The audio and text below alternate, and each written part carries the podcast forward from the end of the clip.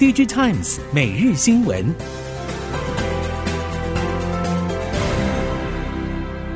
听众朋友们好，欢迎收听 DigiTimes 每日新闻，我是翁方月，现在为您提供今天的科技产业新闻重点。首先带您关心。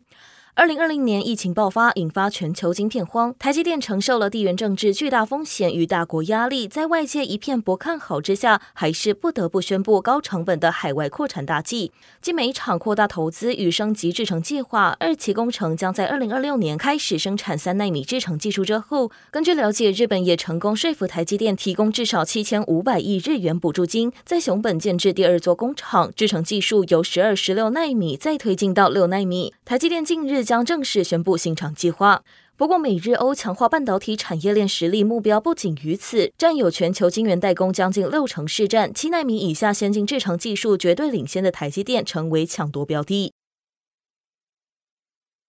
日本半导体战略推进联盟会长、众议院议员甘利明九号在东京参加由台湾经济部国际贸易署与外贸协会共同举办的半导体论坛上表示，美、欧、中都有长期支持半导体的方案，日本也不能例外。甘利明指出，日本为了吸引台积电，由政府提供巨额补助。日本有人批评，甚至有人认为台积电是为了补助才来日本。甘利明反对这种观念，因为台积电和 Sony 的合作是为了追求最好的技术。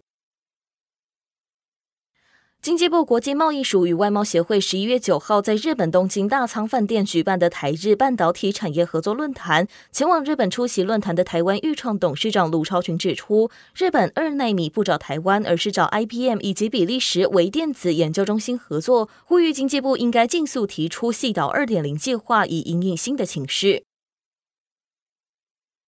今年有家韩系大厂宣布要将其封测厂升级自动化，但毛利率相较晶圆代工厂低的封测厂，有必要添加空中无人搬运车系统吗？台系设备商指出，半导体厂生产所需要的物料运输，从自主机器人再到近年的空中无人搬运车，背后重要的动机之一就是终端客户的推力。主要是客户端发现，有些生产站的人数过多，在人员走动过程中容易产生肉眼难见的尘埃，对空气产生问流，无形中影响封测的生产品质。如果以封测的铜制层来看，就比较容易产生接触不良和漏电等问题。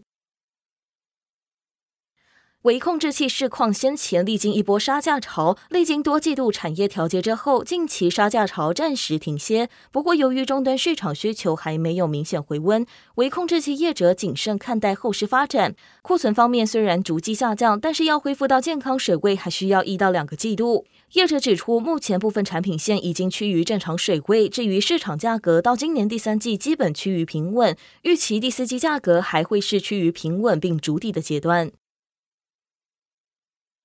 友达等台湾业者近年加速 Micro LED 技术发展，南韩业界担忧，当前集中在 OLED 面板事业的三星显示器和乐金显示器，恐怕丧失未来新一代面板市场的主动权。不过，业者指出，目前韩厂还没有积极推动 Micro LED 面板研发，而是优先投入将应用在延展实境的面板。不过，显示器业界相关人士表示，台湾领先投资 Micro LED，正在拉大与南韩业者的技术差距。透过 OLED 掌握市场主导地位的南韩，恐怕被逆转，有必要积极应对未来 Micro LED 的市场趋势。AI 伺服器由于单价较高，对整机组装业者来说，营收渴望创高，但毛利率却会因为代工费用没能同步走高而受到压抑。不过，对零组件厂来说，却渴望吃到 AI 伺服器零组件毛利走高的好处。纬创就是明显案例。纬创承接 NVIDIA 以及超微两大 AI GPU 的基板和模组订单，也带动其毛利率拉高到百分之七点八五。随着 GPU 需求持续畅旺，且伟创持续扩充 AI 相关产能，应应客户需求，业界估计其第四季及明年毛利率可望再上层楼。HDI 大厂华通九号召开董事会，公布最新财报，第三季营收季增百分之一百八十。华通指出，总算挥别今年上半营运谷底，除了供应美系客户手机主板、潜望式镜头软硬板以及电池软板之外，美系大厂近期发表新款笔电搭载 M 三处理器，华通也成为该高阶笔电主要供应商之一。加上中系客户推出的高阶智慧型手机大获好评，为第四季营运增添柴火。台系 PMIC 业者智新第三季营收如同原先预期，比前一季有显著成长，毛利率方面也因为台币汇率以及产品组合改变等因素而有所提升。库存水位方面，无论是自身还是客户端和通路端，都已经去化到相当健康的水准。未来几季库存天数下降幅度也会趋缓。针对外界仍然高度关注 DDR5 PMIC 何时开始放量，智行指出，DDR5 PMIC 市况和上一季相比没有变化，最快就是明年才会放量。现在需求主要来自于伺服器和游戏 PC 两块领域，其中游戏 PC 几乎已经全面转向 DDR5，如果要渗透到一般机种都采用 DDR5。Five 可能也要两三年之后。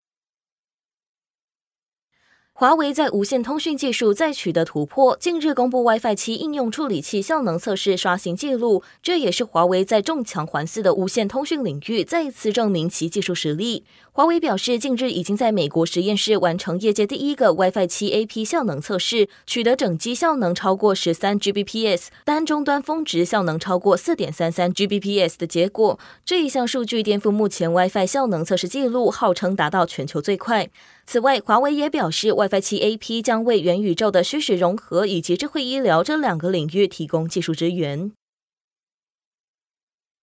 随着国家通讯传播委员会公平会陆续通过电信产业两起合并案，元亚并和台台并，且近期两起合并案的合并基准制都出炉，分别为元亚并十二月十五号，台台并十二月一号。历经将近两年，电信新三雄局面将迎来最后冲刺。未来新远传和新台湾大哥大都有将近千万用户，可以预期未来三家业者都会积极以差异化的方式以及多角经营来留住客户并提升利润。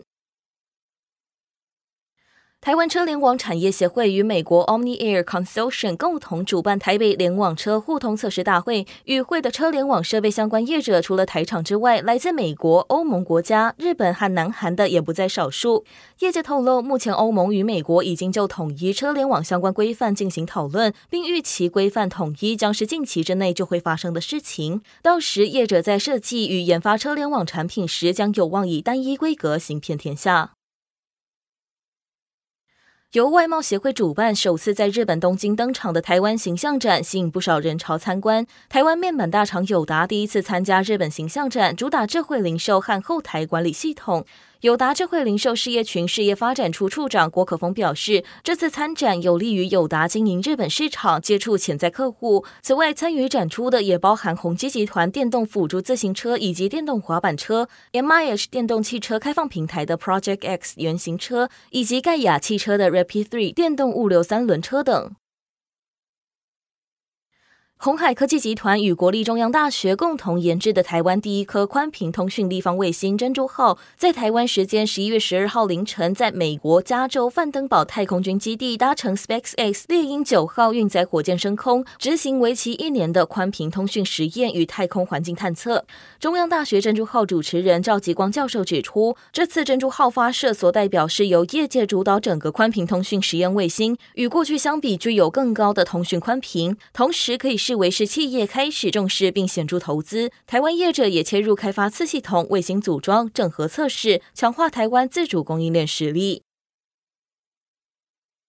OpenAI 爆红，带动大型语言模型应用商机，医疗机构也开始透过大型语言模型改良病历记录等系统。其中，微软与奇美医院合作，运用微软私有云服务，开发出 A 加医师、智能护理师等生成式人工智慧平台，其中包含远距语音查房、病历优化和除错、药师药物说明、医学教案设计等功能。号称护理人员处理记录的时间可以从十分钟缩短到两分钟，大幅提高护理人员的作业效率。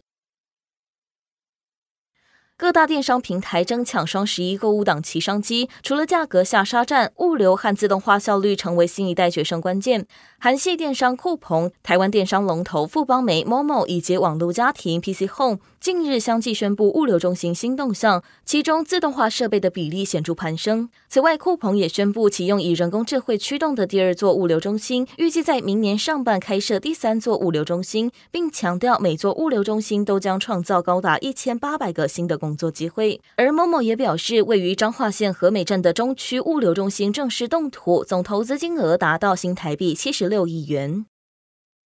以上新闻由 Digital Times 电子时报提供，翁方月编辑播报，谢谢您的收听。